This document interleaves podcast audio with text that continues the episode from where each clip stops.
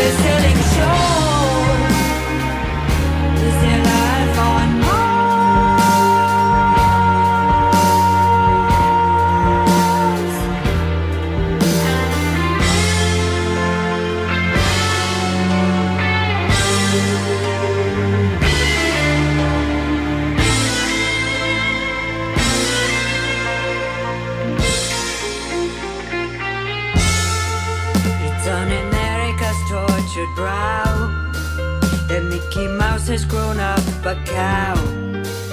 Now the workers have struck for fame, cause Lennon's on sale again. See the mice in their million hordes, from Ibiza to the Norfolk Broads. Rule Britannia is out of bounds. To my mother, my dog, and clown. But the film is a saddening bore.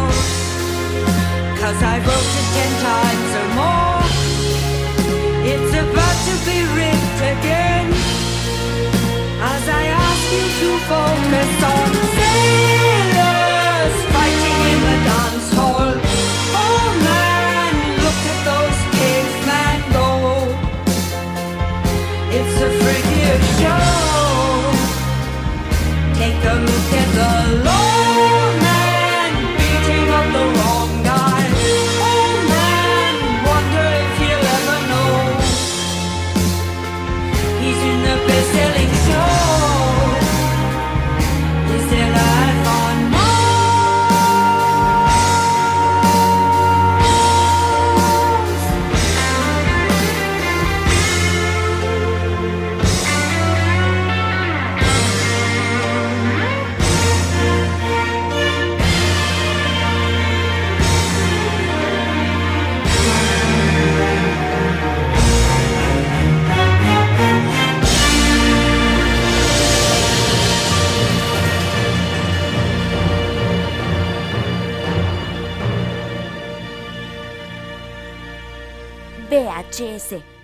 Hartas series.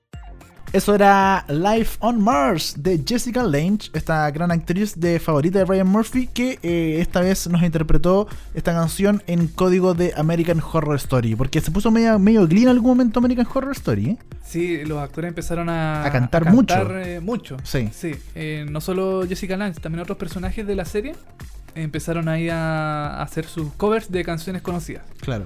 Así que, no, pero esta versión es bastante decente. Bastante buena. ¿eh? Eh, sí, es buena. Ahora, ¿tú viste American Horror Story? No, Ya. ninguna de las te- temporadas no, la- no las he visto, pero es bonita la interpretación que hace ella y Ya. me parece. Sí, no, es que te lo voy a comentar porque en algún momento a la gente American Horror Story, perfecto, la serie de horror, de miedo y todo el asunto, el asunto de que la gente, los actores, los personajes cantaran, como que les, les chocaba y les sacaba un poco del asunto y obviamente les rememoraba a Glee, que era una cosa bastante rara. Como que a la- yo por lo menos la gente que escuché, mucha gente fanática de American Horror Story y que le gustaba mucho, como que ese aspecto no le gustó. Claro, quizás sea dentro de la de su eh, de su mundo, eh, de la mm, eh, como un, de- que es un Con- aspecto raro que ellos canten dentro de la serie. Entonces, Claro. eh, si no es un musical, como Glee, directamente, que era una serie musical. claro, entonces es, es una mm, eh, una cosa dentro de la eh, absur eh, Todo lo absurdo. de todo lo lo- absurdo que era la serie en sí Claro. en, algunos Puede momentos. ser, ¿ah? Creo que en- Bajo ese contexto puede ser. Claro. Funciona. Escuchamos el teléfono. Escuchamos la música, sí, la gente llama, porque el tema, tenemos teléfonos en vivo aquí, ¿ah? Claro, nos están llamando. Nos están llamando en vivo, la gente quiere comentar, quiere comentar lo que está pasando con American Horror Story. Bueno, pero dejémoslo para otro episodio porque hoy día tenemos que comentar a través eh, sobre Silicon Valley, ¿no? Exactamente, vamos a comentar sobre la serie de HBO que acaba de finalizar hace, mm, hace unos días su segunda temporada eh, de Silicon Valley, una serie bastante, a mi juicio, rescatable que ha hecho mm, HBO dentro de la comedia, junto con VIP. Eh, Vive es muy buena, muy chistosa. VIP eh, es buena, sí. Eh, es como la House of Cards eh, chistosa. Claro, exacto. Eh, bueno, pero hablamos de Silicon Valley. Mira, la segunda temporada, puedo caer un poquito en el, el- en el spoiler. A ver, Em, de a poquito, ¿no? un poquito, ¿no? De la- el primer capítulo no es spoiler porque ya salió hace rato. Claro. No, mira, la segunda temporada, a mi juicio, superó la primera. Ya. A pesar de que la serie. Bueno, la serie puede recordar un poquito a The Big Bang Theory. Theory, claro, por los nerds. Por los nerds, es, es bastante parecida en ese aspecto. eh, por el grupo disfuncional de, mm, de personajes. Claro. La gracia de Silicon Valley es que los personajes están al límite de lo racional. Persona- pers- eh, personajes que no, no son muy cuerdos dentro del mundo de, mm, de, la, de la tecnología, por ejemplo. Em, Bueno, para, para co- contextualizar Ah, un bueno, poco a la gente que no conoce Silicon Valley, la serie trata básicamente sobre unos eh, ingenieros, sobre unos creativos y científicos que viven obviamente en Silicon Valley, este, esta ciudad, este sector de San Francisco, en Estados Unidos, que es donde conviven las grandes marcas y las grandes empresas de tecnología en el mundo, como es Google, como es Apple, como es... eh, eh, tanto Facebook está ahí. Facebook, Twitter creo que también. Bueno, todo, Twitter, creo que un montón de redes sociales, empresas tecnológicas, todo viene de, básicamente están todos los científicos en Silicon Valley, que está este barrio, no es una ciudad, pero es una especie de sector de eh, San Francisco en Estados Unidos. Y se trata sobre estos científicos que básicamente, después de, de- de presentarse en una convención muy... eh, muy- Claro, una importante es, es como la. Eh, todas estas convenciones que hace Apple, por ejemplo. que hace Apple, Microsoft, Samsung, tiempo. cada cierto tiempo donde presentan sus nuevos productos. tecnológicos, eh, juegos, etcétera. Claro, esta gente es, eh, es como una convención de nuevas tecnologías. Donde se presenta este nuevo producto que se llama Pied Piper, que es como el, Pied Piper, Pied sí. Piper, que es una especie de programa de compresión extremo. Ponte tú, no sé, pues si mm, descargáis una película de un giga, por ejemplo, Claro. con Pi- eh, Piper, el, el archivo se reduce de tamaño a 10 megas, por ejemplo. Claro. Es- y no Como pierde ni calidad, eh, no sé, pues, ni sonido, nada. Es un sistema de compresión súper eh, revolucionario para, eh, para el mundo tecnológico. Y varios, varios lo quieren tener en- entre, su, entre sus eh, filas a los integrantes de la serie. Claro, de a poco se empiezan como que empiezan a contratar a uno, se empieza a desarmar el grupo, le pagan mucho a uno, le pagan a otros no le pagan, Claro. unos se dan los créditos, otros no, y básicamente la serie trata sobre meterse de lleno al mundo de la tecnología y todo mirado con un poco de, de- de humor, es bastante chistosa, es, es una sitcom... eh, Claro. Es un eh, harto humor negro. Sí, harto Har- humor negro. negro. Bueno, ellos son cuatro personajes, los principales. Perdón, son cinco. Son cinco. eh, que- donde construyen. son, los, son cuatro nerds y un inversionista, eh, creo. claro, claro. Eh, así, ¿no? Exactamente. Sí. Son cuatro eh, ingenieros en informática. Sí, perdón, yo dije nerd, eh, seamos, seamos sinceros, Bueno, son ya. ingenieros en informática, pero, Ya, Pero sí. nerd suena más. Pero al más- final nerd se entiende, ¿no? Claro. Ya. Y más este, esta persona que tiene una casa que es una especie como de incubadora de. mm, Nuevos proyectos, nuevos nuevas ideas. proyectos. Sí. este personaje ha hecho proyectos bastante malos. Entonces ven Pied Piper una oportunidad de negocio eh, a futuro. Claro, Ya que todas estas grandes empresas se lo quieren, eh, Quedar- en, en el buen chileno, cagar claro. a, esto, a los personajes de la serie. Por ejemplo, Básicamente muchas veces quieren comprar esta empresa y cagarse a los hueones y que quedarse Claro. ellos con este, con este producto. como las grandes corporaciones lo hacen. Sí, pues muchas veces. Claro, muchas veces. Por ejemplo, está Juli, que, mm, que es la gran empresa que quiere joder a estos personajes. Juli que se escribe con dos O. que, bueno, nos recordará un poquito Juli Ah. a, a otra empresa que también tiene dos O en su... Como Google. En su claro, en su sigla. Em, Es, mu- es mucha la referencia en la serie a Facebook, a Twitter, a Google, Sí. en diferentes aspectos. En detallitos se va. uno va cachando. Uno, porque tengo Claro. entendido que no, no pueden decir la marca de esta gran No, marca. O, no. o yo, no, yo no sé si no pueden o no quieren y lo hacen intencionalmente. Ahí habría que hablar con el guionista, pero Claro, yo no sé si lo, es así, pero básicamente, claro, no, no mencionan las grandes marcas, pero se hace referencia a ellos, como Se hace forma de referencia- burla muchas veces. en el fondo se hace referencia a todo el mundo de Internet. Claro. Por ejemplo, en la última temporada se hizo referencia al mundo pornográfico en Internet. Ya. Un, este- un mundo del cual nosotros somos expertos, ¿no? claro, Somos á- ávidos. ávidos eh, eh, visitantes. Visitantes, por supuesto. Entonces hacía mucha burla al. al- eh, hay una secuencia muy divertida que hace eh, burla al, al nombre de las páginas eh, pornográficas. Ya, perfecto. Y es una especie como de convención de páginas pornográficas, entonces en ca- había cada representante como una especie de Naciones Unidas, pero de estas páginas pornográficas, ¿caché? Perfecto. Bueno, el, bueno, la serie a mí en general me gusta mucho. La primera temporada no me cautivó tanto, la segunda yo creo que ya agarró el ritmo y se fue para arriba. Bueno, al ser una serie de HBO eh, puede tener un poquito de lenguaje más eh, más soez, más, eh, más, Claro. más vulgar. Al ser cable. Al ser cable, eh, yo creo, no sé, bueno, no sé si los ingenieros en informática hablarán así mm, de... Hay una secuencia muy divertida en el, en el último episodio de la, mm, de la, tempo- de la primera temporada, donde Richard, que es el personaje principal de esta serie, que es una- un personaje súper tímido, eh, de pocas habilidades sociales, descubre un, un- Ellos como que tienen problemas con la, con, con la aplicación. ¿Ya? Eh, entonces, me- me- mediante. eh, ¿Cómo era? Era, era la. Por la. Por las masturbaciones. Ya. No, era por el tamaño del, del pene, parece, de cada integrante que fue a ese, a ese, a esa convención. Sacaron una, una, una matemática totalmente eh, absurda. Y al final eh, algo hace eh, algo hace clic en Richard que dice, oye, pero esto, eh, ah, no sé, metémosle un nuevo código al, programa y hace que el programa explote de, de- de- de- de facilidades y, sea el, el- el gran, la gran aplicación que todo el mundo tecnológico esperaba. ¿Cachai? Entonces, em, bueno, los personajes se fueron como diseña- eh, se fueron eh, reafirmando con el pasar de las temporadas. Es una serie que yo recomiendo eh, así fervientemente. ¿Cuántos Eh, capítulos tiene? ¿Son 12? Son, no, son 10 episodios por temporada por más o menos. ya, perfecto. Y, y yo creo que es una de las series que puede perfectamente estar nominada a los premios Emmy este año. Ya, Ah, perfecto. En comedia. En comedia, claro, obvio. En comedia. Eh, y y es una serie que tenga un largo aliento necesario como para llegar a una cuarta, quinta, sexta temporada. sí, mira, ya está renovada para una tercera temporada. Claro. por las cosas que dejó en la segunda al final de la segunda temporada, yo creo que sí. Yo creo que tiene un largo aliento. Porque como que todavía el- la- esta aplicación todavía no, no- no se termina como de, de meter bien en el mundo tecnológico. Ya, perfecto. ¿cachai? Siempre- ellos siempre están así como, eh, como un poquito aislados de todas las grandes corporaciones que, que quieren quedarse con esta aplicación. Y no, yo creo que tiene si la mente de- del creador de, de la serie que es Mike Judd. Mike Judge, exacto. Claro, que bueno, podemos recordar de BBC Badhead, Los Reyes de la Colina, por ejemplo, o algunas otras películas como. ¿Cómo se llama? Space Office. Ah, perfecto. Yo creo que tiene buenas posibilidades de seguir para una. ter- eh, bueno, la, la tercera ya está eh, confirmada. Claro, para una cuarta, para una quinta. cuarta y quinta. Algo que les falta de repente a HBO es el tema del humor, porque Sí. ya, tenemos que, que HBO es un gran, un gran creador de series en cuanto a drama. Game of Thrones, eh, True Detective. True Detective por ahora, Claro, eh, eh, Los Sopranos en su momento. Sopranos, Six en general. Under, claro. Six Feet Under, como que históricamente HBO ha sido un gran creador de dramas, pero en sitcoms nunca le ha ido muy bien, y en términos, o comedia al menos, nunca le ha ido muy bien. Ha tenido un par de cosas, eh, no me acuerdo una que se llamaba como de un detective, donde actúa Zach Galifi- Galifianakis, una de las primeras Ah, series que hizo. eh, mm, oh, se me fue. A ver, eh, sí, sí, sí. Oh, se me fue el nombre.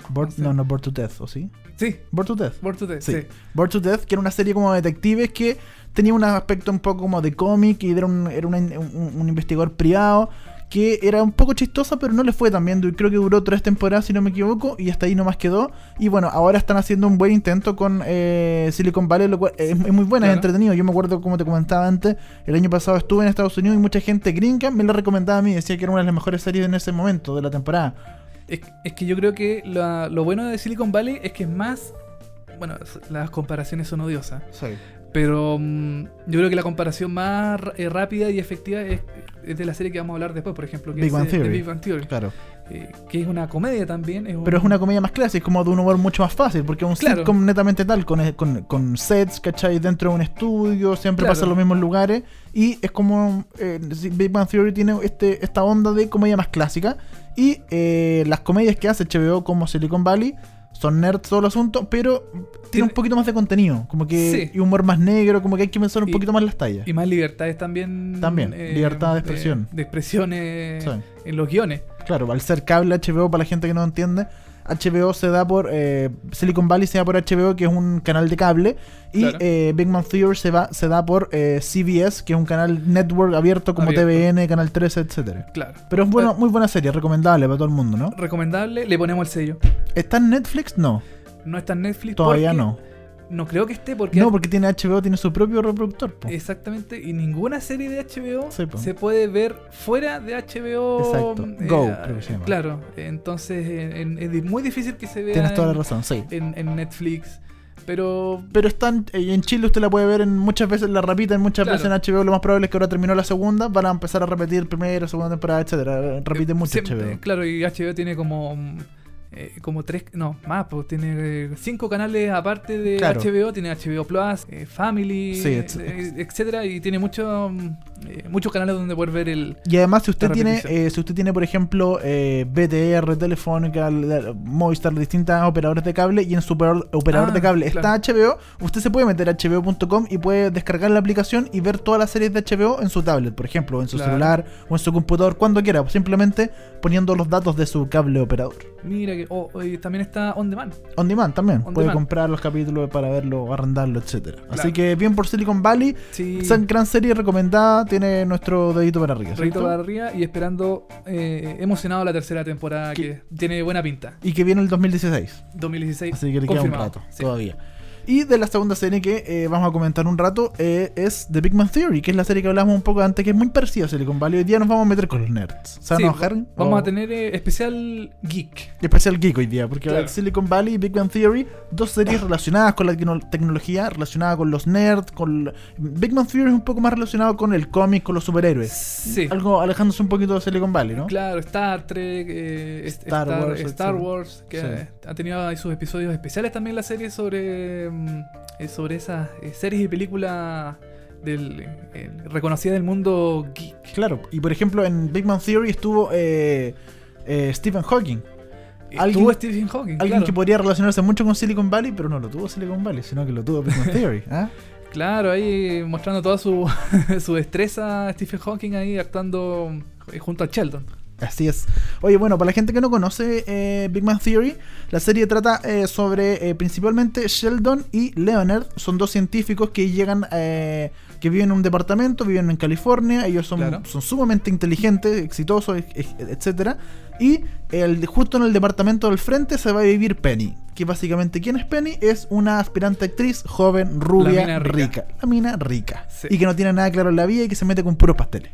Exactamente. Y Leonard, uno de los nerds, se enamora por supuesto de ella. Y así es como parte la serie. Así parte, ese es el primer episodio, me Es el primer- sí, así es. Eh, Mudándose Penny en el al- a este edificio que tiene el ascensor malo. Malo. Desde la primera temporada. Desde la primera temporada hasta ahora el ascensor nunca ha sido Sí, reparado. nunca. Pésimos los gastos comunes ahí en ese edificio.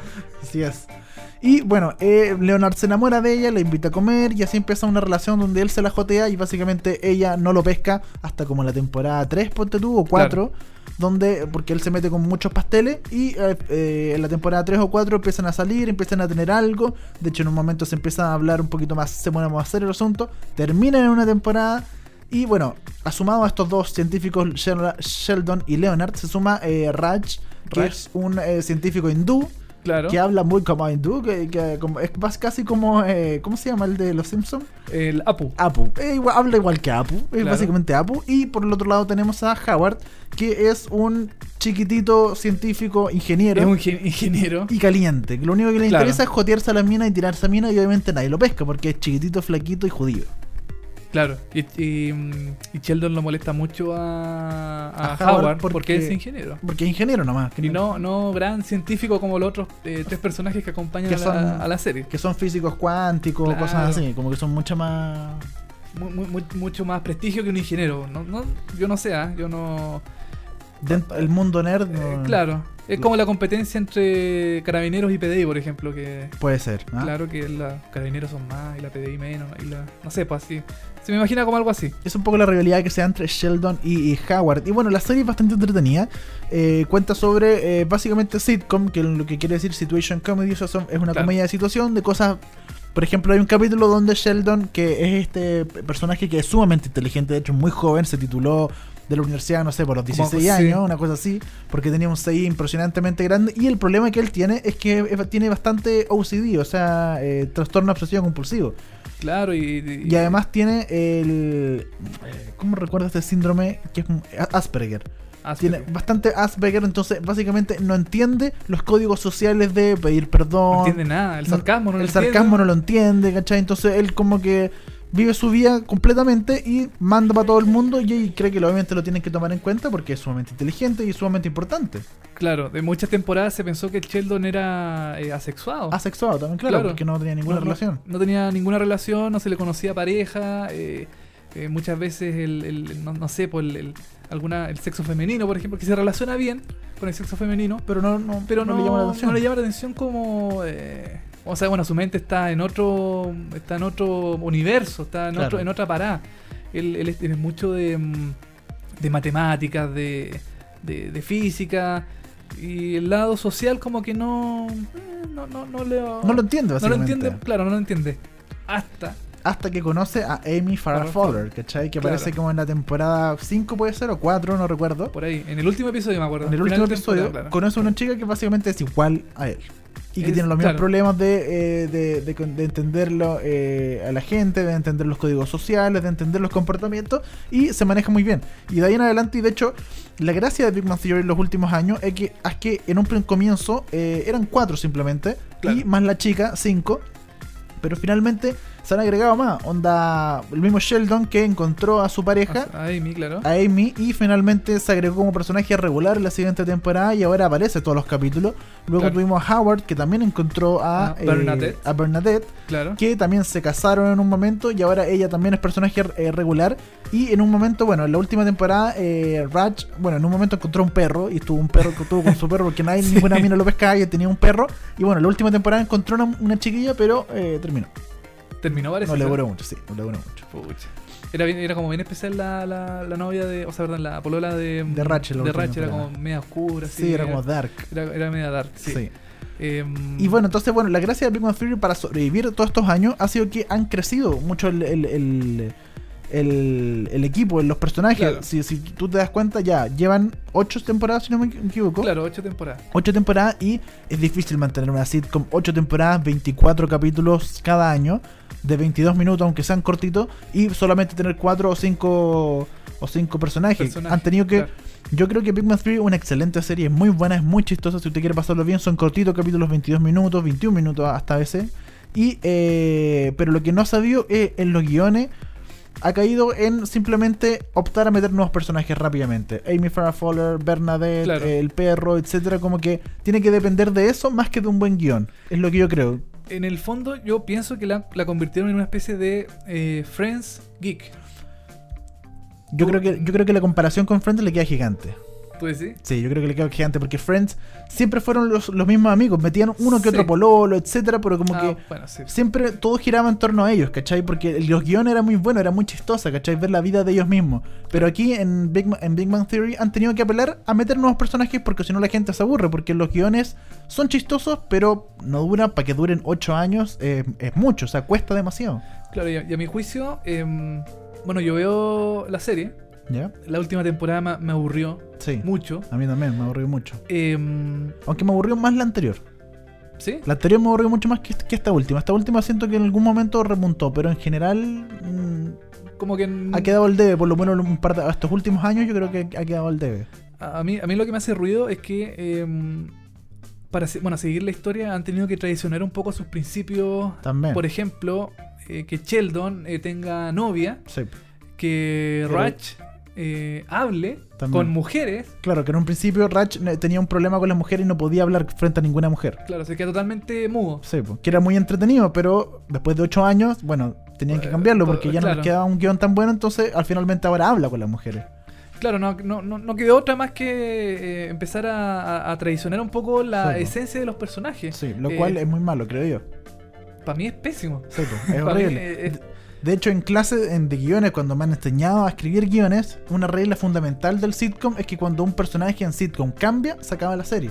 Claro. Porque ya el, en sitcom la gracia es que el personaje es todo el rato igual. Y cuando cambia, ok, es el último capítulo, ¿cachai? Claro, quizás, quizás pueda cambiar la personalidad de un personaje, Sí. pero yo creo que la esencia, eh, la esencia de, un, de una persona en general, yo creo no, no puede cambiar. po. Yo, sí. Em, como dices tú, el, el cambio de un personaje en una serie eh, es bien raro, es, es como, no sé, como si... Es una serie de comedia. en una serie de comedia. Porque que- en, en drama eh, no hay problema. ¿Tú decís? En Walter White. Ah, sí.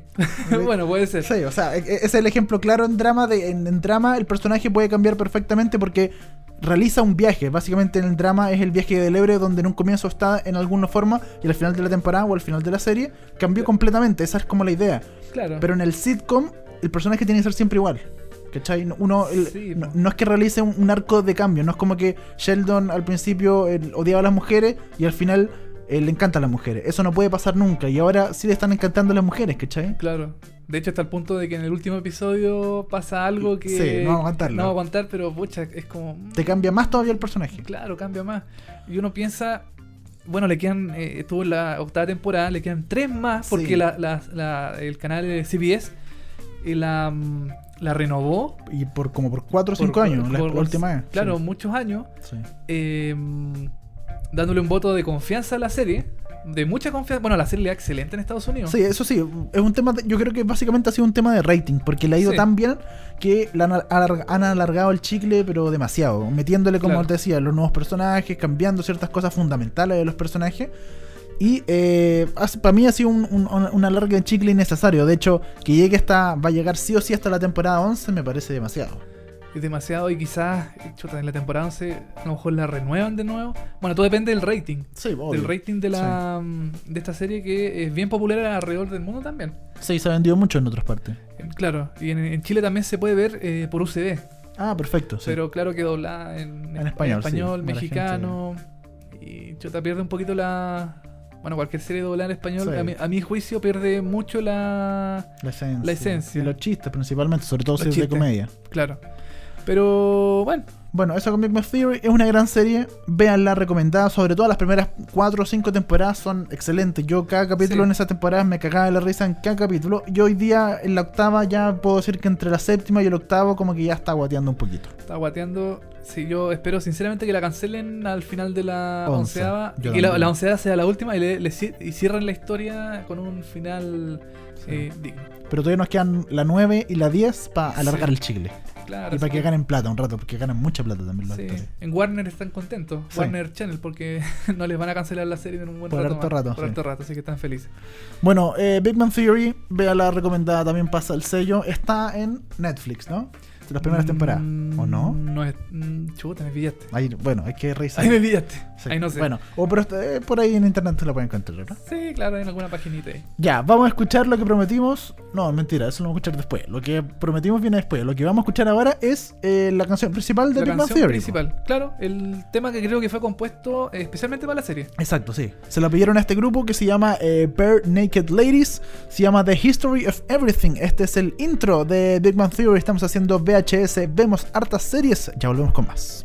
Our whole universe was in a hot, dense state that nearly 14 billion years ago expansion started. Wait, the earth began to cool, the autotrophs began to drool, Neanderthals developed tools, we built a wall. We built the pyramids. Math, science, history, unraveling the mystery that all started with a big bang. Since the dawn of man is really not as every galaxy was formed in less time than it takes to sing this song. A fraction of a second and the elements were made. The bipeds stood up straight, the dinosaurs all met their fate. They tried to leave, but they were late and they all died. They closed their asses off. The oceans in Pangea see a wouldn't wanna be a set in motion by the same Big Bang. It all started with a Big Bang. It's expanding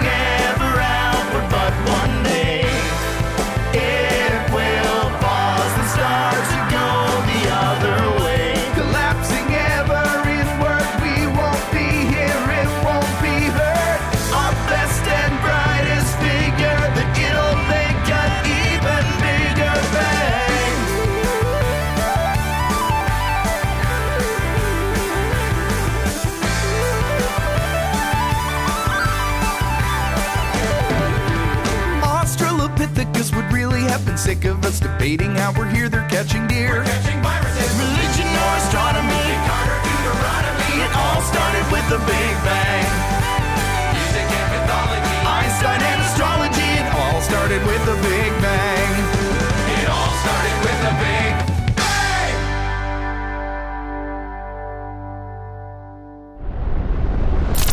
VHS. Vemos hartas series.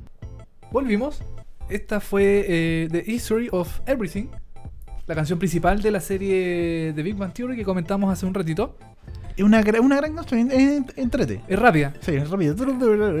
Sí, pero muy buena. igual que la intro de la serie, que también anda ahí rápida, muestra Sí. varias imágenes al mismo tiempo. Y que sale Chile. No te creo. Sí, pues la- salen los Moai de la isla de Pascua. ¿En serio? Sí, la introducción. Oh, no caché. La rápida. La voy a, la voy a voy poner pausa en, algún- en algún momento. En pa- ese- sale un cuadro, salen los, los Moai de la isla de la isla Pascua. Ah, bueno, ya saben, ya para el, Sí. próximo episodio que vean, pónganle pausa y busquen, Claro. el- busquen los Moai. Los Moai, exacto. Claro. Y ahora nos vamos a Chile. Televisión chilena. Televisión chilena, como siempre, en este segundo bloque de VHS para comentar lo que está pasando dentro de la parrilla local. Y para hoy tenemos un eh, docu reality que lamentablemente no le fue muy bien. Ay, pensé que iba a decir, lamentablemente terminó. Lamentablemente terminó, no. Yo creo que nadie dice eso, porque nadie lo conoce, ¿no? No, pucha, acá es. Bueno, eh, hablamos de Amor sin Bandera. Claro. Eh, Este programa de musicales. Este programa que. eh, a mí cuando me dijeron Amor sin Bandera dije, ah, una telenovela. Dije. mm, Claro, tiene nombre de telenovela. no- nombre de telenovela porque uno no lo asocia a, a un docu-reality eh, musical. Claro. Y bueno, ayer, eh, ayer llovió un poquito el final de Amor sin Bandera y explicaban que era porque. Eres fanático, acéptalo, digo, aquí vamos a estar con cosas. No, lo veis todos los no. domingos y lunes. Bueno, un placer, culpa- un Un placer, culpable, claro. Y un poquito hate watching, que es lo que vamos a explicar después. Un concepto que vamos a explicar después, exacto. Eh, explicaban que era sin bandera porque eh, como de- era de varios estratos sociales la gente que participaba en ese en ese reality. Y porque se hacía desde eh, la población La Bandera. También. El, claro, el, eh, bueno, para explicar un poco, para contextualizar, Amor sin Bandera era un docu-reality eh, musical que contaba la vida sobre, creo que eran nueve chicos, ponte tú, ocho chicos, no, recuerdo cuántos sé, son. Eran varios. Eran varios de distintos estratos sociales, uno bastante de, de- de ahí de la población La Bandera, otros eran super cuicos, etcétera, Claro. distintos chicos, y todos que tenían un sueño que era ser Participar en un musical. participar en un musical, cantar y actuar en un musical. Claro. Algo en Chile bastante lejano porque no hay muchos musicales y Porque no la sé. calidad de los musicales son son buenos, pero pero no estamos estamos lejos de un nivel de Broadway, por no, no somos Broadway y no somos Argentina tampoco. Y tampoco eh, somos Argentina, que Argentina que- tiene teatros dedicados a la revista. Claro, y que eh, están todo el año, ¿cachai? Claro. Em, Entonces era bastante raro. Y ya con eso era como, ok, me suena un poquito lejano todo porque ¿dónde los vaya a ver? O sea, su sueño es montar un musical, ya, pero ¿dónde va a estar el musical? ¿Y quién lo va a ver? ¿Y de qué se trata? Era muy complicado. Y aparte, una cosa que, eh, bueno, después lo vamos a explicar, pero eh, para seguir explicando un poco de qué se trataba, era estos chicos que querían armar su musical y iban a, eh, a una clase, a una escuela de musical de musicales claro. que queda en La Bandera, que es, La- es claro. cre- que es creada que por, eh, no me acuerdo el profesor, ¿cómo se llama? Eh, Oh, no sé. Eh, Patricio. No, sí, no, perdón. Patricio, sí. Em, Sí, Patricio, ¿no? Patricio, mm, mm, un, No. profe- un profesor ahí que, que siempre Sí, lo, lo guiaba. Sí, Patricio el Pato. Él Ah, tenía, él tiene una academia de eh, escuela musical en la bandera y él como que conoce mucho el asunto y él les iba a hacer clases, los iba a evaluar Claro. y les ayudaba a construir esto. Una de las grandes eh, cosas malas que tuvo esta musical, principalmente, lo que yo encuentro es que no cantaban muchas canciones conocidas. O sea, las canciones que cantaban eran o creadas por ellos o de musicales, pero musicales más encima en español. Entonces, la gente, y no, y para empezar, o sea, ya preguntarle a cualquier gente en la calle, oye, ¿tú conoces la canción principal del fantasma de la ópera? Te va a No, decir, obvio que no, pues, como que no tengo idea cuál es, ¿cachai? Claro. o de un musical Chicago, o del musical eh, West Side Story, que son grandes musicales. Para la gente que le gusta los musicales, conoce la historia o los ha visto en algún lado, los puede conocer, pero en general en Chile esto es súper lejano, ¿cachai? Es súper lejano. Mira, yo eh, viendo el vaso un poquito más lleno, Que es difícil. es difícil. Mira, a mí, a mí me pareció una serie, perdón, una- un docu-reality eh, súper blanco. Era bien blanquito, eh, no, no había eh, mala onda, era, Sí. era todo pro equipo. Sí, es verdad. em, También. ellos se apoyaban mucho entre ellos, eh, te- te- eh, querían cumplir sus sueños, entonces todo, todo, todo era buena onda. Claro. Eso es lo único vaso medio lleno que le puedo dar al, al, al- al- Y al sería. programa. Y sería. Eso es lo único, sí. Bueno, yo, yo lo veo otro vaso medio lleno. Era- igual eran, las chiquillas eran lindas, bailaban bien, Ah, algunas sí. cantaban muy bien. Sí, sí, eran bonitas las. las. Y, y bueno, y tenían talento. Pero no sé si Sí. para tener un musical en Chile, porque no, eso no. eh, no. No, eso es difícil. No. Es difícil. No. eh, algunos malls, por ejemplo, están haciendo como espectáculos. Claro, pero es una vez al año, Eh, ¿cachai? Claro, es, un- es como un montaje al año. Sí, entonces como que no, no vale mucho. Bueno, el equipo creador de, de Amor sin Banderas era el mismo creador de Perla, Ah. de Dachi Kangri, su spin-off, Chuta, ya. de El Gran Truco y de En su propia trampa. Es como el mismo equipo. Ya, ahí está bien. Pero, pero claro, Dachi y Kangri tenían esta, esta magia de que los personajes en sí eran como súper eh, Eran lúdicos. eran lúdicos, bien, eh, llamativos, claro. ¿cachai? Como que le llamaban a la gente, como que eran súper choros, entretenidos, eran súper flightes pero chistosos, que eran buena onda. En Sí. Perla también tenía el, tenía eh, en un momento a Perla que tenía, que ella era muy importante y todo el mundo que la rodeaba. Claro, era como un personaje bien eh, mm, llamativo porque, bueno, el mundo gitano. Exacto. Eh, mire, yo soy un poquito eh, enemigo de los docu-reality. ¿Ya? Más que nada por su realización. Yo veía, por ejemplo, Amor sin Bandera y, y se veía. Yo veía al camarógrafo, Sí. yo veía la caña. Claro. La caña es el, es el, es el, es el micrófono que. mm, como que se pone arriba de la cabeza de una persona, Claro. para que no se vea. Pero aquí se veía el micrófono. Se, ve- se veía eh, las cámaras, entonces a mí Pero es el concepto de docu-reality en general, por eso. No, no es como que este docu-reality se equivocó y lo hicieron así. Es que el, el formato te permite mucho eso, mostrar la cámara, mostrar el micrófono. Claro. Porque no importa mucho eso, lo que importa es el contenido.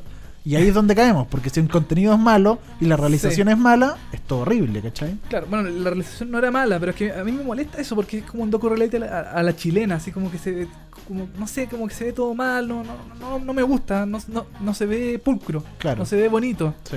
Bueno, el, el- el- volviendo un poquito al, al, al- al contenido del programa, estos cabros cantaban por cualquier cosa. Sí, era como, oye, me peleé con mi mamá, mi mamá me peleé, no sé qué, qué terrible es la vida. Entonces, y era, oye, me gusta el Carlos, el Carlos es el amor de... Y se ponía y miraba una foto y era una weá súper chula. Se lo Y, era rasca y ponían audio real arriba. Más así como, que dijera, oh, está cantando en Oh, vivo. está cantando en vivo y canta excelente. Claro, pero Oh, Dios mío, está contratada.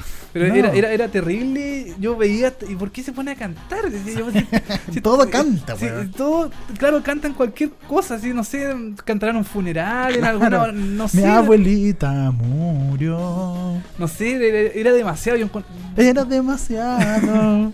no sé, no, no, no, no.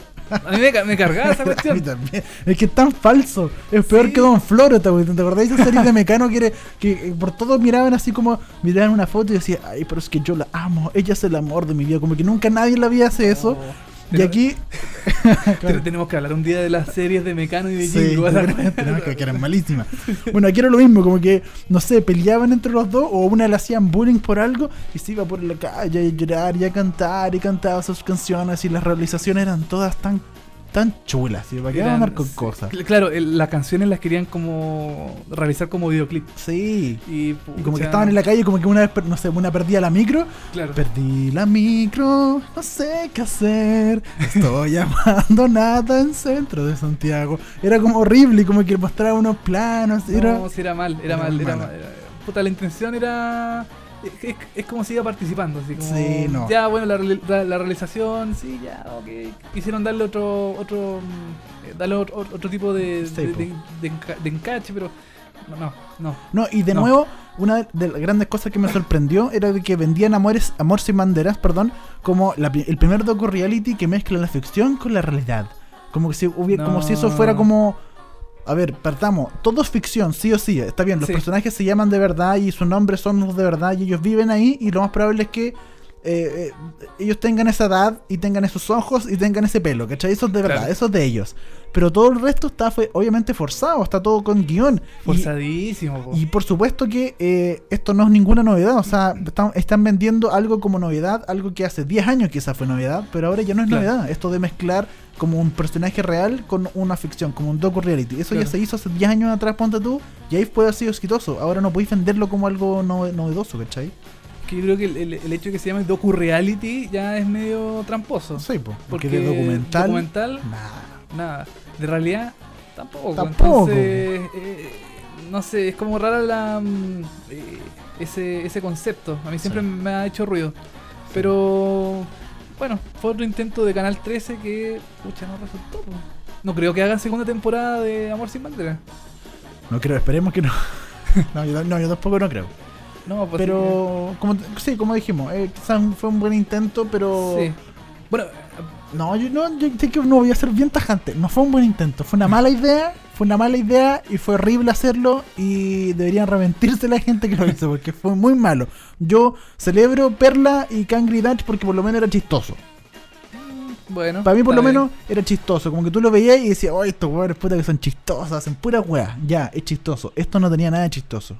Yo creo que con Amor eh, sin banderas querían sacar un. Aparte de hacer un docu-reality, es- es sacarle un provecho de. Eh, musical. Sí, yo creo que sí, obvio que sí. Sacar CDs. eh, Pero eso no tiene nada de malo. No, pero. No. Pero no sé, es que era, Yo- muy, era muy forzado. eh, Sí, yo creo que no tiene nada de malo, pero por ejemplo con Perla y Dachi Kangri pudo resultar en cierta forma. Pero ahora esto era era muy raro. Era en- una mezcla de Glee con. eh, con, no sé, con. Glee, pero la población la bandera. eh, claro.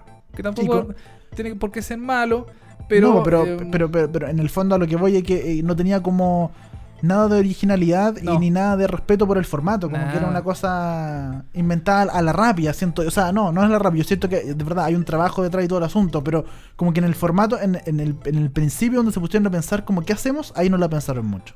No. Yo creo que ahí faltó, faltó más trabajo. Y, y además que el canal. no era eh, suficiente con lo que hicieron. Bueno, el, el canal no los apoyó mucho en el tema del horario. No, los cambió un montón de veces. los cambió- Primero lo dan dos días a la semana. Sí.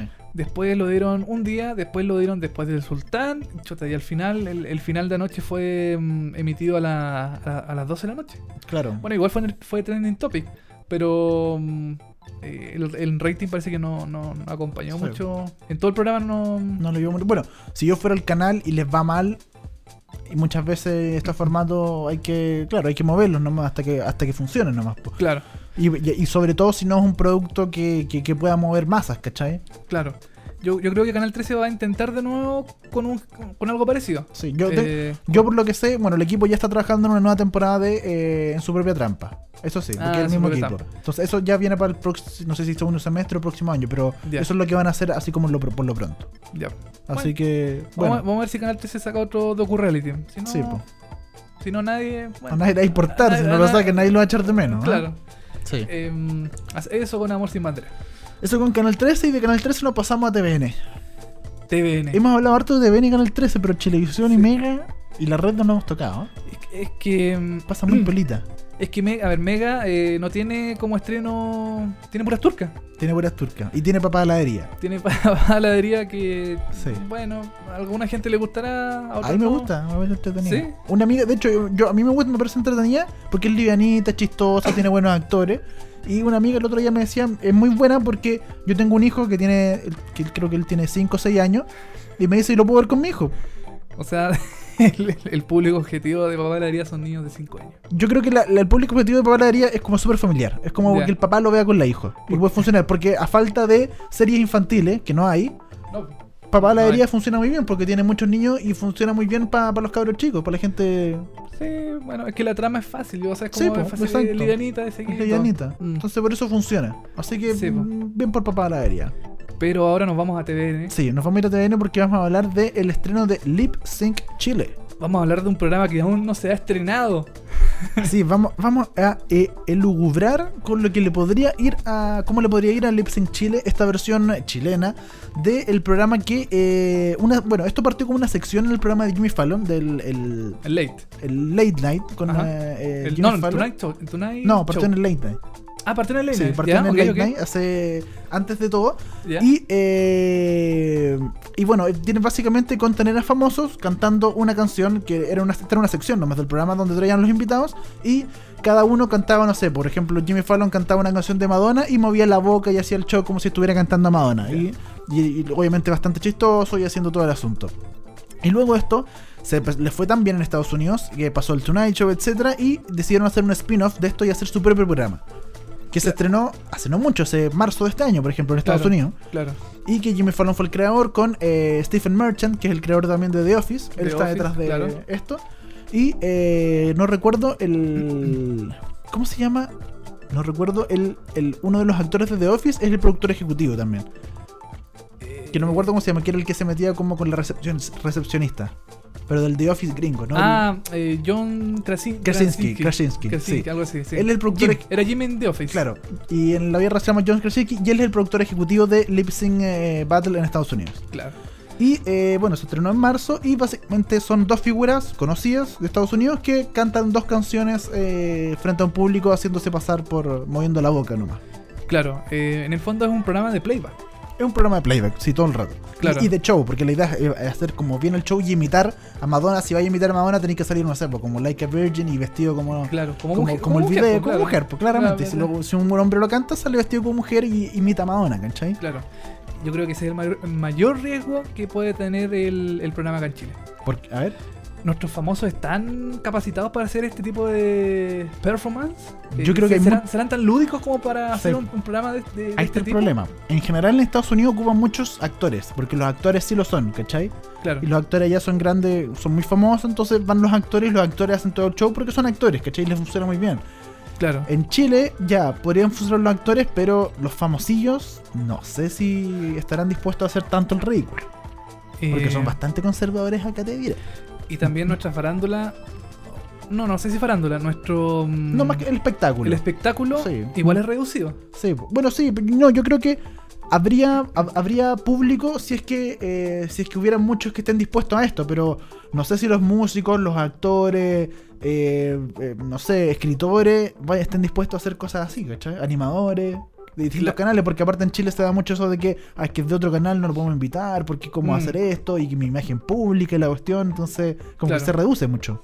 Claro, yo, yo he visto que eh, muchos eh, personajes, per- o sea, no personajes, animadores o actores de otros canales han- han ido a TVN a reuniones con este con el grupo de, mm, de realización de este programa para ver si pueden participar en, en el programa. Claro. En la versión chilena, que tengo entendido, va a ser en vivo. Sí, también, lo cual es muy Eh, es preocupante. Muy preocupante. Y, porque en Estados Unidos siempre es grabado, todo es grabado. claro, y em, en Estados Unidos el programa dura media hora Y aquí va a durar y aquí yo creo que mínimo un- una hora. Sí, yo también creo lo mismo. Sí, es un gran problema porque el formato no da para tanto. Claro. El formato es chistoso, pero para un programa de media hora donde cada uno canta dos canciones en su show, se acaba y ya está, te reíste y es media hora nomás. Pero en Chile el este formato chiquitito no lo aguanta y le ponen No. comercial y le, y la alargan y alargan y la cuestión. Y yo creo que una hora no, no va a ser nunca una hora, va a ser por mínimo una hora y media, creo yo. Sí, sí, sí. Bueno, decir, las, noticias terminan a las 10, perdón, 10 y media, eh, quizás hasta las 12 puede Sí, durar. yo creo que hasta las Y, 12 más o mm, menos. Porque más encima lo quieren tirar, bueno, en horario estelar, Claro. eh, va a estrenar TVN, eh, como lo decíamos, y lo va a animar Karen Dogenbailer. Que a Sí. mí, a mi percepción, eh, nada que ver con Jimmy Fallon, ni. O sea, bueno, haciendo como el. el, el- el, eh, La comparación. la comparación específica símil, con claro. Lip Sync Battle, ahí lo anima LL Cool J, un Un rapero, rapero, claro. negro, grande, que es súper estiloso y yo, yo, man, y what's up, y la cuestión, y, y como chistoso y bueno para la, la talla y todo el asunto, pero al- aquí en Chile tenía a Karen Dogenbailer. Mira, yo, mira, mira, mira. Yo, yo, no sé, ah, vimos a Ridículos Chile con Eduardo, Con Eduardo Fuentes, que- y en Estados Unidos lo conduce un, un, El un skate- hip hopero. un y skater. skater que. Chuta, no sé, pues entonces. Es como nada que ver. Es como nada que ver. Como que no saben porque en Estados Unidos el, el programa apunta para un lado y en Chile lo agarran y lo llevan para que apunte para otro lado. Y así lo, la weá no funciona, ¿cachai? No. Yo creo que no va a funcionar Sync Battle, sinceramente. Mira, yo, yo tengo un otro tema eh, con, con esto. El Lip Battle, ¿tú lo has visto? Sí. Las canciones son son nuevas, son Sí. como del año del 2000 en- en adelante. ¿Son de este, de este siglo las canciones, por ejemplo? En- eh, hay de todo. En general suenan nuevas y las mezclan con clásicos antiguos. Por ejemplo, una de Bee Gees, ponte tú, o de Madonna antigua, ¿cachai? Claro. Como que mezclan las dos. A mí, a mí el miedo el miedo que yo tengo es que TVN eh, envejezca este programa. Me ponga, por ejemplo, que Rafael Acarrá. que, que- que canten canciones de Rafael Acarrá, de mm, Luis de- de- Miguel, de Luis Miguel, ¿cachai, de- Las típicas weas que siempre suenan en todos lados. claro, de canción como de matinal. Claro, Como que, que matinal. le gusta la, la canción que le gusta a la señora Sí. eh, que escucha Radio Pudahuel. Claro. Eh, Ricardo Montaner. Rafael. Claro. Y que yo no digo que sea malo, pero. Pero ya eh, está bueno ya. Pero ya está bueno y envejece al, al público, porque Sí. se supone que este programa es para un público, pienso yo, eh, joven. Eh, por lo menos en Estados Unidos así lo es. En Chile no Cla- sabemos. Claro, pues entonces. Ya que pongan a Karen Dogenbailer me da el sentido de que no quieren que sea para público tan joven, es lo que yo creo. Claro, ahora estamos haciendo especulaciones, capaz que Sí. el programa se mantenga, mantenga ese espíritu más eh, Lolaine, Claro. eh, con canciones eh, del 2000 en adelante, que hay muchas, eh, eh, canciones chilenas también, canciones en español que pueden resultar, que son, eh, que han sido éxitos, pero eh, no sé, a mí me da miedo que, eh, la, que, que envejezcan el, el formato, que, Claro. lo, que lo lleven a años 80. Bueno, el formato el- esta temporada de Lip Sync Chile eh, todavía no tiene fecha de estreno. Eh, tiene contemplado 12 capítulos y va a estar estre- eh, va a ser dirigido, perdón, va a ser eh, encargado de la producción ejecutiva por Mauricio Correa, el exdirector del matinal. del Ah, lo va, lo va a envejecer entonces. Así que, no, yo creo que le va a dar el toque, ahí te da el toque que le puede dar un toque más matinal. Sí, Yo creo. No creo que Mauricio Correa tenga, no creo esto de nuevo, estamos especulando, porque lo podemos hacer nomás, de que le dé un toque más juvenil. Yo creo que le va a dar un toque más matinal. ojalá, pues. Ojalá sea un toque más. eh, Como debería ser, como es el gringo, el oficial. Más gringo, claro. Eh, Y bueno, el tema, otro también es el tema como hacíamos de los invitados, que en, en Estados Claro. Unidos tienen invitados como Anne Hathaway, A La Roca, Anna Kendrick, eh, eh, el, el- el- al mismo. eh, John Stephen Legend, Stephen Merchant, ¿cachai? Claro. Entonces, ¿y aquí en Chile qué? ¿Voy a tener a Luli? Ojalá que no. Ojalá, Ojalá, ojalá- que no, Ojalá que no. Ojalá que no, ojalá sea más como The Voice y tengáis Por- como a, a grandes por- estrellas haciendo el ridículo. Por favor, gente de TVN, que nos, si, si alguien nos Claro. escucha, por favor, no lleven gente de. O sea, Luli, eh, no sé, po, eh, Edmundo Vara, por Claro. ejemplo. No, No, No. que le den un poquito, le suban un poquito más el pelo y tengan claro. No sé, po, si podéis traer al Beto Cuevas, ponte tú, que es un grande haciendo eso, es chistoso. Si Claro. tenías a Cecilia Boloca haciendo eso, es chistoso. Yo, yo, yo creo que lo más chistoso, como dices tú, eh, ponte tú Cecilia Boloco, que uno la ve tan compuestita, así tan. sí, po, exacto. es, es ver a gente que eh, se ve seria en pantalla y que, mm, que saque su lado más. Eh, Lo digo, llega al ridículo. Llega al, claro, llega Sí, al hace el ridículo. ridículo. Eh, no- personas de noticieros, por ejemplo. Claro, también. A ver a, ver a Amaro, ponte tú cantando. No Shake sé, It Off de Taylor Swift sería buenísimo, ¿no? Eso sería Claro, chistoso. Sería. Y en el fondo yo creo que eso, esa es la esencia del programa. Algo chistoso que, mm, que, que, no, que nos guste y podamos comentar en Twitter. Sí, exacto, y hacer el ridículo, sí que tanto. Sí, Claro, está bueno y hay que hacerlo nomás, Sí, sí, no tiene po. nada de malo. No, pues humor. Queremos humor en, en- en- en- la televisión. Y no, y no la misma comedia de siempre, porque si llegan a Bombo Fica, Dino No, Gordillo, pues ya. A Charola Pizarro cantando, no tiene nombre. No, pues. Con Gente, todo respeto a esta gente, pero gente seria que haga el ridículo. Eso, eso queremos. celebridades que hagan el ridículo de verdad. Sí. Bueno, ojalá, ojalá lo haga bien Sync Chile. Yo no le tengo fe. Yo creo que le va a ir mal porque creo que no lo van a enfocar para el lado que debería ser. Va a ser como ridículo Chile que trataron de enfocarle a un público más familiar, siendo que en Estados Unidos no, no es para un público familiar. Espero que Sync Chile llegue y llegue de buena forma porque a mí me parece que es un gran formato, es una muy buena idea. Y que si no lo van a matar al tiro y va a ser de nuevo, Mm. ay, andan puro copiando programas de Estados Unidos y les sale mal y no funcionan en Chile. Claro, no funcionan porque los apuntan por un lado malo. Claro, yo, eh, al contrario tuyo, le tengo un poquito más de fe. Ya. Eh, creo que si lo hacen bien va a ser un buen programa. Eh, pero, pucha, no sé. No, la- sinceramente, hay- yo creo que hay que esperar a verlo y, y ahí sacar una conclusión. Eh, quizás lo más llamativo que a mí, bueno, lo que más me llama la atención es que el público, eh, al ser en vivo el programa, eh, puede votar a, a los personajes por eh, aplicación. Ah, mira. Va a ser por aplicación el, Eso es el- interesante. y van a ser tres famosos por, Ah, por episodio. No, no van a ser eh, dos, como dos. Estados Unidos. ya. Claro, creo que van a ser tres, después eliminan a uno eh, y entre los dos hacen la batalla. Ya, perfecto. Bueno, Así que- van a cambiar un poquito el formato. Bueno, va a ser al- algo distinto, claro. Lip Sync Chile no tiene fecha de estreno, pero la que sí tiene fecha de estreno y se estrenó este domingo fue la segunda temporada de True Detective. Claro, hay eh, opiniones divididas. Encontradas. La próxima semana comentaremos algo, que yo no tuve tiempo de verla. Ya. No he Bueno, tenido tiempo de verla. yo creo que la próxima semana ya con dos episodios podemos comentar algo... Un poquito eh, más. Un poquito más, ver cómo se viene la mano. claro. Lo que vamos a escuchar por ahora es el intro, el opening de la segunda temporada de True Detective. Claro, eh, yo decía en el primer episodio de este de VHS, Claro.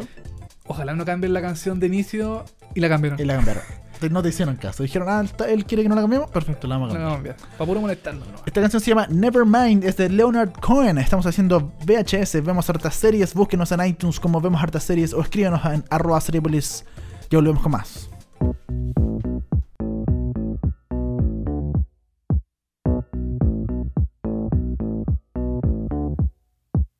The war was lost, the treaty signed, I was not caught. across the line. I was not caught, though many tried.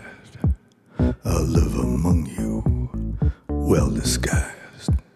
I had to leave my life behind. I dug some graves you'll never find. The stories told with facts and lies. I had a name,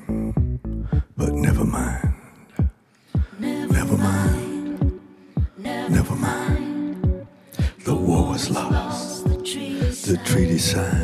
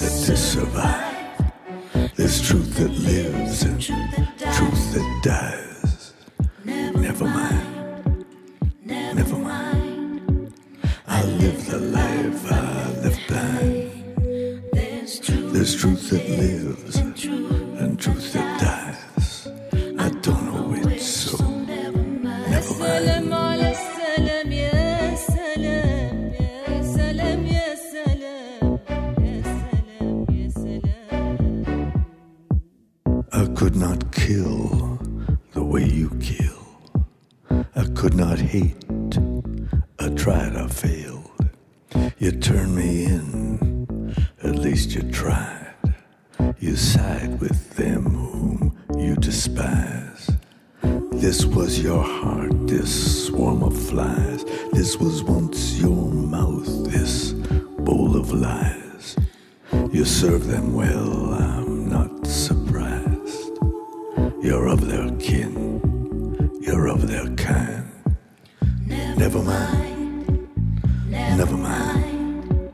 I had to leave my life behind. The story's told with facts and lies.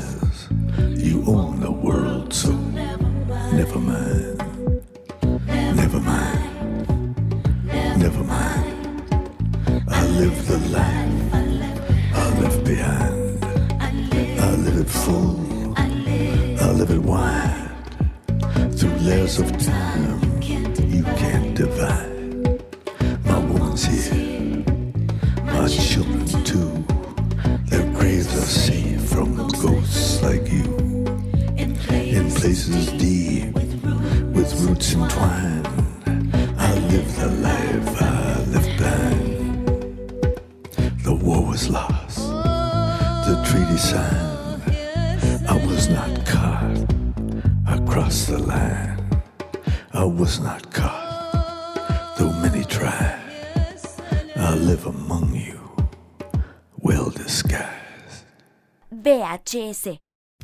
Oye, Dani, Dime. ¿te gustó esta canción? A mí la verdad me gustó. Tiene su onda.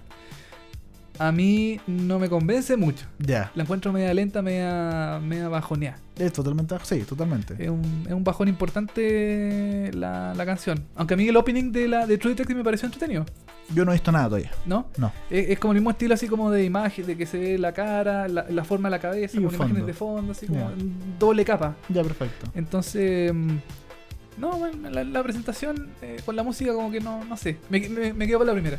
Con la primera versión. La primera, vers- lo- la primera siempre es lo mejor, las segundas partes nunca son buenas, dicen por ahí. ¿eh? Chuta.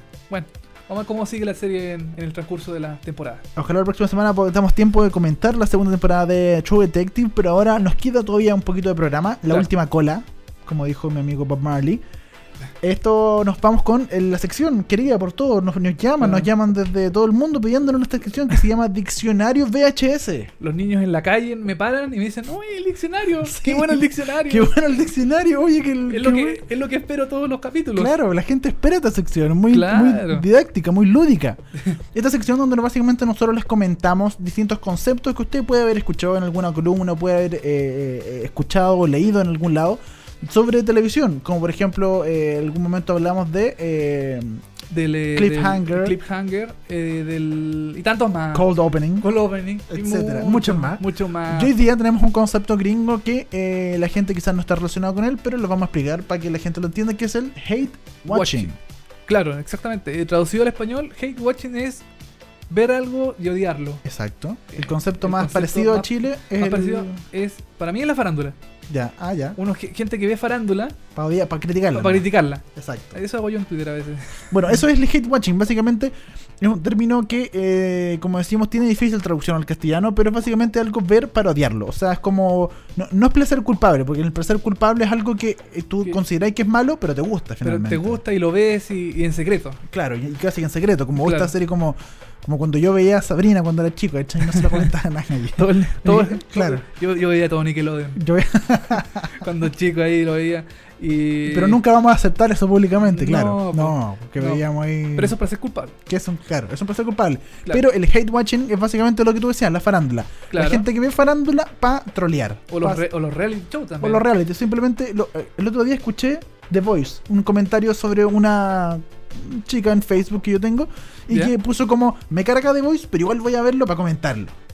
Claro, porque Me- le cargaba, lo encontraba odioso The Voice, pero igual lo veía para decir, oye, que canta mal este cuestión, oye, cómo lo eligieron a este weón, y lo comentaba, y así comentaba su Facebook el domingo, pero eh, le carga The Voice, pero lo veía igual porque le gusta comentar y comentar que lo odia. Claro, en el fondo, yo creo que un poquito el hate watching es eh, ver algo porque es popular, Claro. eh, que lo ve todo el mundo Exacto. y que a uno no le gusta. Legítimamente no puede gustarte una serie, por ejemplo. No se me ocurre ahora en, alguna en Como, este momento. como por ejemplo La Poseída, la gente puede ver La Ah, Poseída, bueno. no le gusta, pero bueno, a diferencia de La Poseída, nadie ve La Poseída, ni siquiera para odiarla. ¿Cachai? Eso es como... Ah, los, que, los que la ven son los fanáticos más acérrimos de la, de la, de la Son- telenovela. son pocos. Pero por ejemplo pasa con The Voice, que The Voice hoy, hoy en día es como es un poco fenómeno en la televisión y la gente lo está viendo y eh, básicamente mucha gente lo ve para comentarlo y odiarlo. Decir, oye, la Nicole se demoró en darse vuelta, sin nada que ver cuando va a tomar su propia decisión, sin nada que ver, porque antes terrible de mal. Claro, o también de, de Big Bang Theory, por ejemplo, la que hablamos. Claro. Que uno ve la serie y dice, "Puta, no sé, ¿por qué estoy viendo esta cuestión está tan mala? Y la ve y Y sigue la, la veis y seguís viendo, Sí, po. porque es como la costumbre, no sé, o, o, pucha, no queréis quedar fuera de la conversación. eh, Tiene que ver, ahora se puede explicar eh, específicamente con la Copa América. Claro. Están todos hablando de los partidos de Chile, que contra juega de pero mucha gente no le gusta el fútbol y básicamente lo ve, oye, que juegan mal estos weones, oye, nada que ver la cuestión, oye, ese es terrible borracho este, pero igual ve el partido, igual está Claro. comentando, y el otro- igual se pone la camiseta, y igual se junta a comer el asado, pero ve el partido y lo critica todo el rato. Es la presión social. es la presión social, De, tener que ver algo porque sí, y aunque no te guste, lo ves y tienes y das tu opinión. Sí. Dicen, no me gusta. ¿Y para qué lo veis? Sí. Exacto. Pero mm, bueno, ese, ese, término de odiar, eh, odiar eh, viendo algo, se llama Hate, watching. Y que se funciona en Estados Unidos para todas las series gringas, para muchas series gringas que, que les va bien y que la gente las ve porque eh, son malas, pero es una cosa de presión social, como Claro. lo decíamos. Como las series de sci-fi, por ejemplo, que son as- así Que son malas, pero- malas, pero pucha, alguien las ve. Alguien las tiene que ver. Sharknado, Char- eh, Char- claro, Charnado es, una, es un buen ejemplo de hate watching de decir, "Oh, esta cuestión Es no, tiene, no- mala. no tiene ni pie ni cabeza, pero igual la veis porque es tan mala es tan mala que llega a ser que- que- que chistosa, llega a ser igual. chistosa y, Y tan y- ridícula que es entretenido igual comentarla. Claro, Sí. más que nada es como, es, es para el comentario el, el, Exacto. el hate watching. Y ocupando hoy en día Twitter, los trolls abundan, entonces básicamente es trolear esto. A quien le gusta Exacto. trolear y odiar y tirar tallas con lo que estáis viendo, es perfecto el hate watching, este Perfecto, concepto. claro. Bueno, eso era el diccionario VHS, pueden dormir tranquilos, ¿ah? Sí, pues ya saben, un nuevo concepto que pueden ocuparlo en cualquier momento de su vida y eh, en la casita, en el colegio, Exacto, en la U. de- en la U, cualquier lado, donde quieran. Y eh, eso es el capítulo de hoy, po. Ya se nos va. Estamos a tiempo Se ya, nos ¿no? va, se me hizo cortito. Acierto. Así es. Acierto. Acierto. Sí, Acierto. Hay que verla, güey. Oye, sí, a mí también se me hizo corto. Eh, estamos tratando de cortar un poquito más los capítulos para condensar un poco más la información y usted Sí. pueda escuchar más fácilmente estos capítulos, ¿no? Claro, bueno, de hecho lo- todos los episodios están em, están eh, cortados eh, por secciones, por si quieren ver el- eh, escuchar algún segmento específico del programa. La idea es que lo escuchen entero, Exacto. pero em, ahí va a estar eh, cortadito eh, todas las secciones del programa.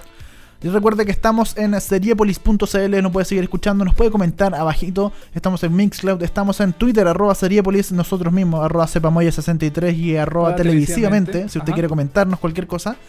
Eh, en Instagram, en Facebook, puede comentar lo que Uh, quiere, estamos- dejarnos. Si usted quiere que hablemos sobre su serie favorita, comen, díganos y vamos a hablarlo. Le hacemos caso, no se preocupe. Claro, de hecho Silicon Valley le hablamos porque una persona me dijo, oye, ¿por qué no hablan de Silicon Valley? ¿Viste? Entonces yo dije, ah, Mish, qué Buena bueno. idea, po. Gracias por hacerme la pauta. Perfecto.